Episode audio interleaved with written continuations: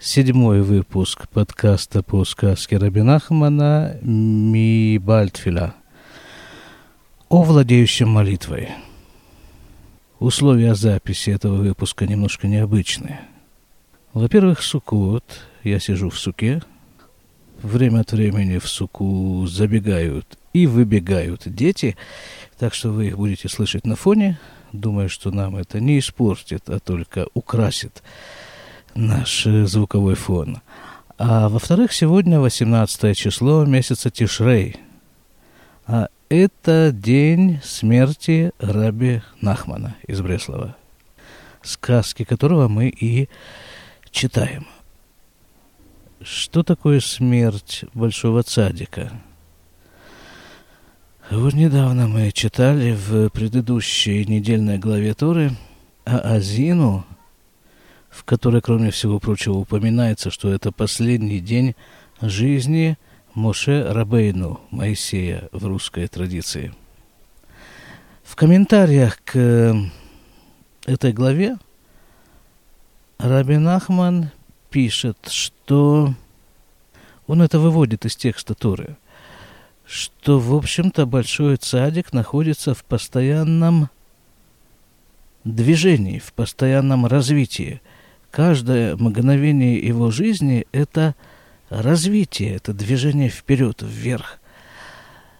И в определенный момент своего земного существования он доходит до той точки, когда он не может развиваться дальше, просто потому что тело в силу его физических особенностей сковывает его, не дает ему двигаться. И просто для того, чтобы продолжить это поступательное движение, не останавливать его – цадик вынужден оставить тело. Считается, что вот в этот момент, когда праведник, когда его душа оставляет его тело, его возможности влияния на этот мир э, неимоверно расширяются. Настолько расширяются, что с этого мгновения каждый год, в день его смерти, мир ощущает это влияние. И поэтому в день смерти праведника принято читать те книги, которые он оставил, как бы э, заниматься тем, что он создал при жизни. Может быть, э, если известны негуним э, мотивы, которые он создал при жизни, то слушайте эти мотивы, потому что в этот день праведник помогает э, это все лучше воспринять. Вот давайте мы и займемся сказкой Раби Нахмана, которую мы с вами в последнее время читаем, о владеющем молитвой. Напомню, центральная фигура этой сказки, по крайней мере, центральная фигура того отрывка сказки, который мы уже прочли. Да и дальше, собственно, дальше всю сказку это будет центральная фигура. Это вот этот самый владеющий молитвой. Человек, который живет в уединении, окруженный, тем не менее, несмотря на свое уединение, окруженный учениками, и занимается он сам и его ученики, так он их учит, занимаются они прославлением Всевышнего и считают, что это основное дело, которое человек, которым человек должен заниматься в своей жизни – в противовес этому описывается страна богачей. Основное занятие жителей этой страны – это накопление богатства. Были попытки учеников Рабина Ахмана как-то проникнуть в эту страну и попробовать поговорить с жителями этой страны, с некоторыми из них. Но эти попытки не увенчались совершенно никаким успехом, потому что жители страны в принципе не понимают, о чем идет речь. Если речь в разговоре не касается денег, то о чем вообще можно говорить? Так думают жители этой страны.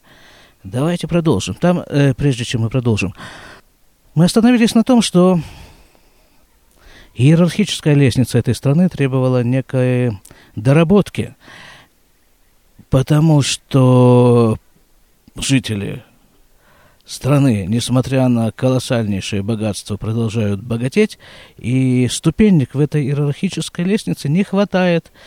Требуется достройка новых ступенек, и там э, для очень богатых людей появились э, звания э, ангелов, потом нет, для начала звезд, потом созвездий, потом ангелов, а потом богов. Поскольку в этой стране место, занимаемое человеком в социальной структуре этой страны, определяется количеством тугриков или какая там у них есть денежная единица на его счету. А поскольку некоторые изменения претерпела верхушка этой лестницы, то неизбежно это сказалось и на низших слоях населения, которые, в свою очередь, тоже были чрезвычайно богаты, но беднее, чем э, боги. И поэтому нижних этих вот самых э, ребят э, начали приносить в жертвы. Если есть боги, то, естественно, нужны жертвы, и жертвами выбирали наиболее бедных, которые э, сумма капитала которых не позволяла им считаться человеком. В этой стране они назывались животными, птицами и вот всякими прочими букашками, которые настолько бедны, что их можно принести в жертву. А те и рады были быть принесенными в жертву, потому что хотя бы вот таким образом они могут соприкоснуться с капиталом того божества, которого, которому он приносится, этот самый, эта букашка, этот голубь, условно говоря, в человеческом облике в жертву. Хотя бы вот так прикоснуться к капиталу. Да, вот мы с вами начали с, со смерти праведника. Всякие виды смерти бывают, как известно. И всякие цели преследуются этой самой смертью, что тоже известно. А вот теперь продолжим читать, может быть, э, в такой замечательный день и в такой замечательной суке с Божьей помощью нам удастся понять что-нибудь еще. Гамма яйцля мемуним, и у них были Э, такие вот должностные лица. Вот в этой самой стране богачей. שהיו ממונים להשגיח על כל אחד אם יש לו כל כך ממון, כמו שהוא אומר. И они, их э, должность заключалась в том, что они должны были проверять, а действительно ли у каждого из жителей страны, действительно, если у него вот это вот богатство, сумма его богатства соответствует той сумме, которую он заявил. Ну, это же основа основ в этой стране, на этом держится все. Сколько у тебя денег? Вот столько ты и стоишь. Слава богу, что у нас это не так. Условно говоря. כי כל אחד היה צריך להראות אשרו בכל פעם Потому что каждый житель этой страны должен, быть, при, должен предъявить свое богатство каждый раз. Когда еще е нишар бы от амала, для того, чтобы остаться на той же самой социальной ступени, шаяло лифи мамоно канал, которая, которую он занимает в соответствии со, со своим богатством, как было написано выше. Улифамим ая насе мехая адам – а иногда бывает вот такой взлет, взлет такой экономический у человека, что он из животного становится человеком, накопил достаточно денег и стал человеком. Адам хая, иногда наоборот, из человека он становится животным. Деньги уплыли, и все, ничего не поделаешь. Пожал в клетку, в норку. Дегайну кше ихад и бед мамоно, а зайна адам хая, ахар ше мамон. Когда вот у, у кого-то э, подрастратилось богатство, то он становится из человека животным, потому что у него не хватает денег – на человека, чтобы считаться человеком, векенлефик их, и наоборот тоже, Кше кшеэхад ирвех мамон азайнаса михая адам, когда кто-нибудь зарабатывает денег, то он становится из животного человеком. Вот интересно, да? Почему Рабин Ахман вот эту ситуацию, вот эту ситуацию, которую мы только что прочитали, вот так вот тщательно разжевывает? Ну ведь э, понятно это было с первых строк, да? Нет, он нам разъясняет, что вот заработал, стал этим, э, потратил, стал вот этим. Есть в этом какой-то смысл. Наверняка у Раби Нахмана нет вещей, в которых бы не было смысла. И вот я просто, просто я его не могу понять. Даже в этот замечательный день. Ну-ка посмотрим. Может быть, в книжках что-то об этом пишется. Нет, и в книжках тоже ничего не удалось обнаружить.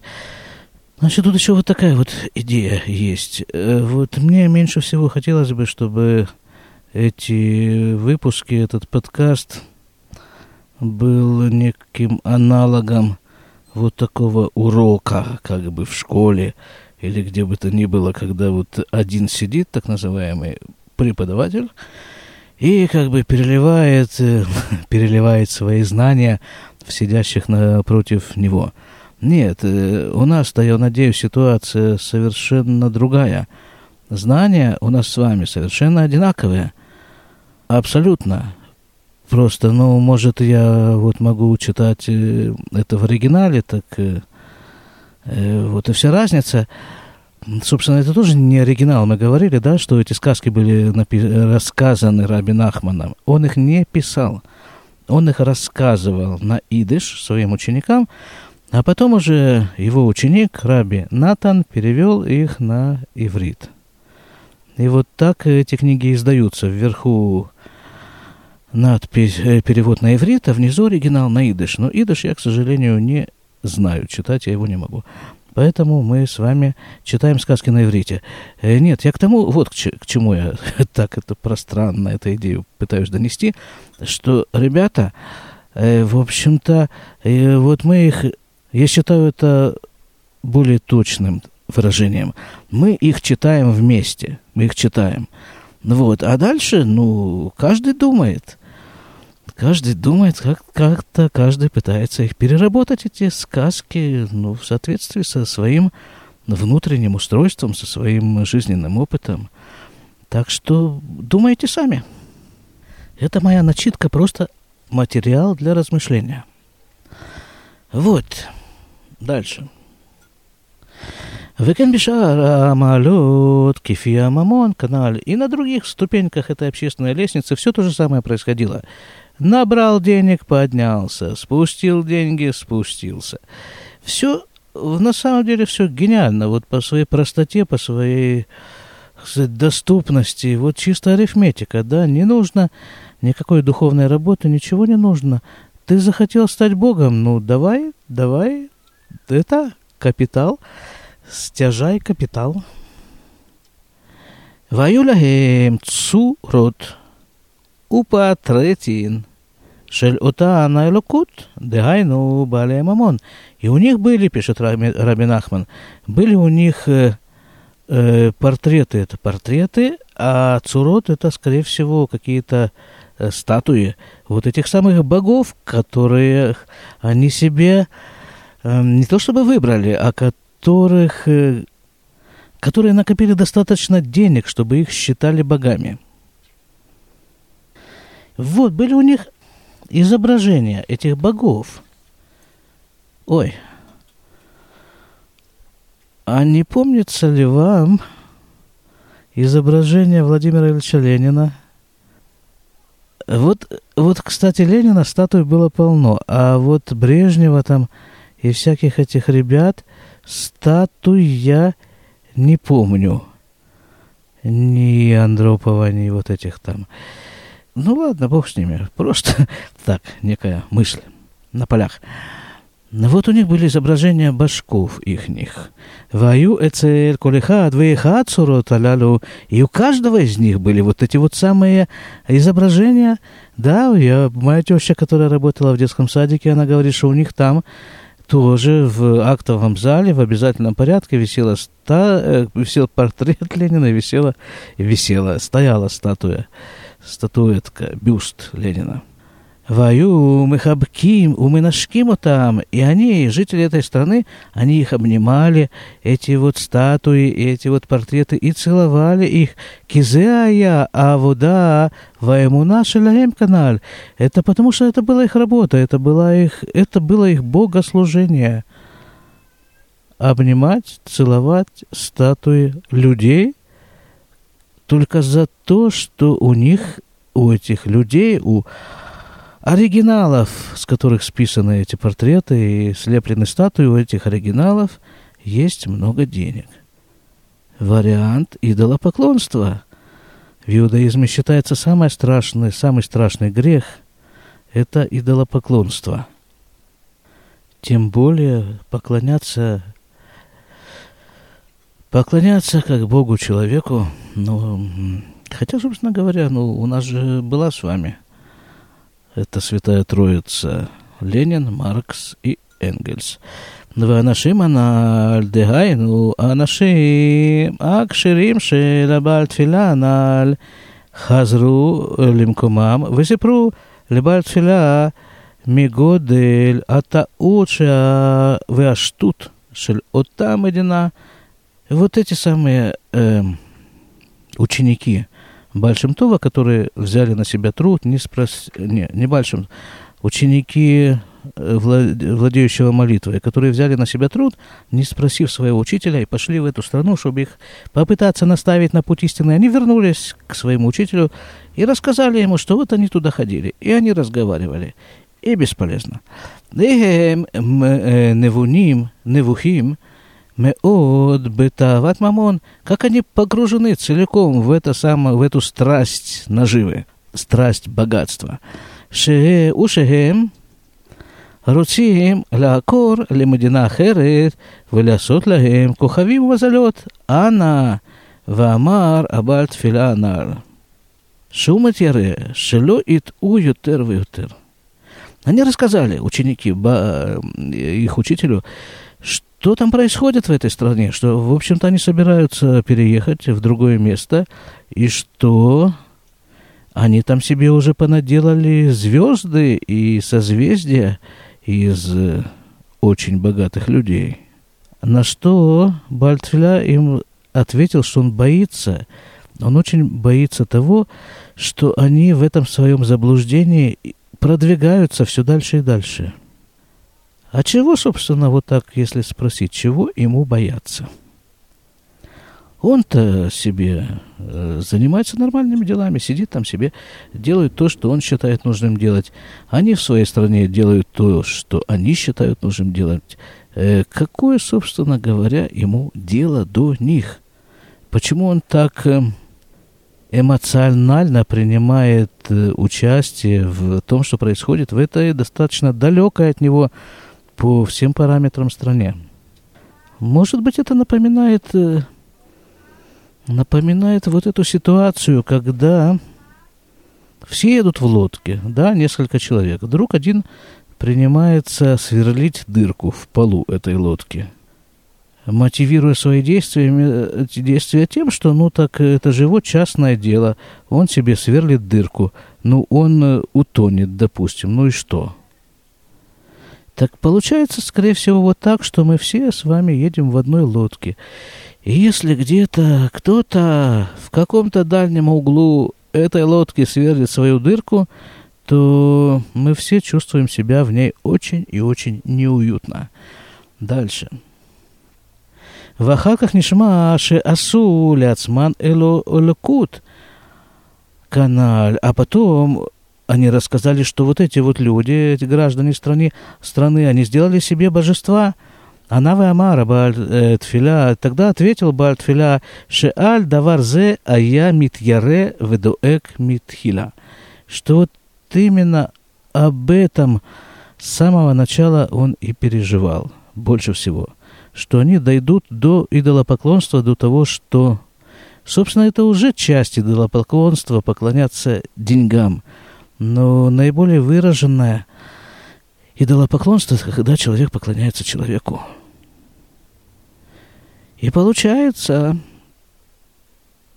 исходя из этого примера с лодкой и дыркой в ней, что эта страна не может считаться далекой ни от Бали Тфиля, ни от нас с вами. В какой-то степени мы все являемся гражданами этой страны. «Ваял улибаль тфиля рахманут гадоль алейхим». И он очень сильно жалел граждан этой страны.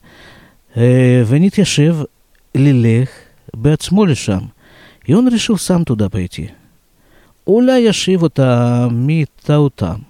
Может быть, ему удастся отвратить их от э, их заблуждения. «Валях лишам абальтфиля ува эля шумрим» השומרים שעומדים סביב ההר. И он пошел туда, и первыми, до кого он дошел, это, конечно же, были стражники, пограничники, которые охраняли эту страну по периметру. והשומרים מסתמה היו אנשים קטנים במעלם, שהם רשאים לעמוד באווירה דהי עלמא. כאנשים שיש להם אה, מעלות Мехаммад Амамон Каналь. Вот он, он первый, с кем он столкнулся, это были пограничники. Естественно, кто такие пограничники? Э, мы там говорили как-то уже, да, что с чего у них вдруг такая идея взбрендила переехать в другое место, да еще в какие-то высокие горы? Потому что они решили, что они не могут дышать одним воздухом с людьми, населяющими этот мир, не такими богатыми. Вдруг еще заразятся каким-нибудь, заразятся какой-нибудь бедностью. Они решили переехать, вот, а пограничники, они находятся на границе, то есть они-то дышат как раз отчасти тем воздухом, которым, которым дышат все граждане этой богатой страны, а отчасти воздухом, который доносится до них из других мест. Значит, они должны быть очень бедными людьми пограничники. И, казалось бы, по всем э, соображениям, казалось бы, как раз с бедными людьми надо бы ему говорить. Именно бедный человек может услышать какую-то свежую мысль. Потому что человек не бедный, тем более человек вот этой страны богатых – он погружен в зарабатывание денег, у него это получается, значит, ему некогда заниматься другими мыслями. У него получается, значит, он должен развивать успех. А человек небогатый более восприимчив.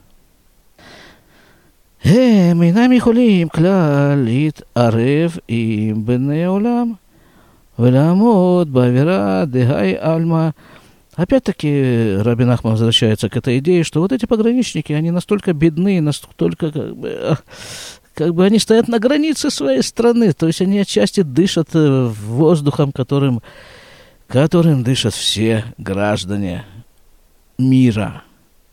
Опять-таки, что-то зашифровано в этом тексте, в этой идее насчет дыхания э, вдыхание того воздуха и вдыхание другого воздуха. Есть в этом что-то?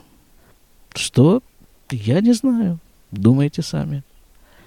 Как-то в этот день, в этом выпуске у нас появляется, по-моему, больше неотвеченных вопросов, чем обычно. Может быть, в этом и сказывается влияние этого дня, влия... сегодняшнее влияние Раби Нахмана. Шилой тому, э, значит, вот эти пограничники дышат воздух, одним воздухом с э, всем миром. Шилой тому там бегевель пием. על כן, בוודאי השומרים שעמדו חוץ לעיר היו קטנים. Бама'алля опять с другой стороны, под другим углом зрения Рабин Ахман описывает эту, ту ситуацию, что пограничники дышат э, одним воздухом с другими гражданами мира. То есть, значит, они люди очень и очень небогатые по меркам этой страны. Ага, машомарим аялахем ацуротаналь. Однако даже и у пограничников тоже были изваяния этих башков. Ваю, мехабкиевы, манашкиму там бехульпам. И они все время их обнимали и целовали. Смеется, по-моему, Рабин Ахман над всей этой абсурдной, абсурдной идеей. Кигам Ицлаам, а я и кар аэмона амамон. Потому что у них, даже у пограничников, несмотря на то, что они надышались одним с нами, с вами, воздухом, у них тоже была все та же самая идея. Вера чистая и незамутненная. Вера в деньги – а вот интересно такая мысль мелькнула. Вот если бы э, ситуация перевернулась ровно наоборот, и граждане вот этой вот страны пошли куда-нибудь по городам и весям проповедовать свою веру, веру в могущество денег – наверное, они бы тут же обросли многочисленными последователями. Потому что, ну, это просто, это просто, это понятно, это, это арифметическо. Пошел, купил, заработал, еще купил. Потом продал и купил. И, ну, все как-то понятно, все укладывается, все. А вот э, то, что проповедует э, Бальтфиля – это неощутимо, непонятно, размыто в воздухе. И насколько же тяжело поверить человеку, что это и есть правда. И если бы человека не подстегивало постоянно и не тянула в этом направлении его душа, то у идеи владеющего молитвой, не было бы никаких шансов на развитие в этом мире. Но в том-то и дело, что у каждого человека есть душа-локаторы, образно говоря, которые безошибочно настроены на правду и безошибочно ее распознают в любой смеси правды и лжи. Вот в этой, этой ситуации мы с вами и пребываем. И это нормально. Потому что потому что именно на нас возложена функция обнаружить в этой глине золотые самородки. И золотые не в понятиях страны богачей – а скорее в понятиях как раз владеющего молитвой. То есть те крупицы истины, которые действительно имеют ценность. Радостного вам праздника, Суккот. До свидания.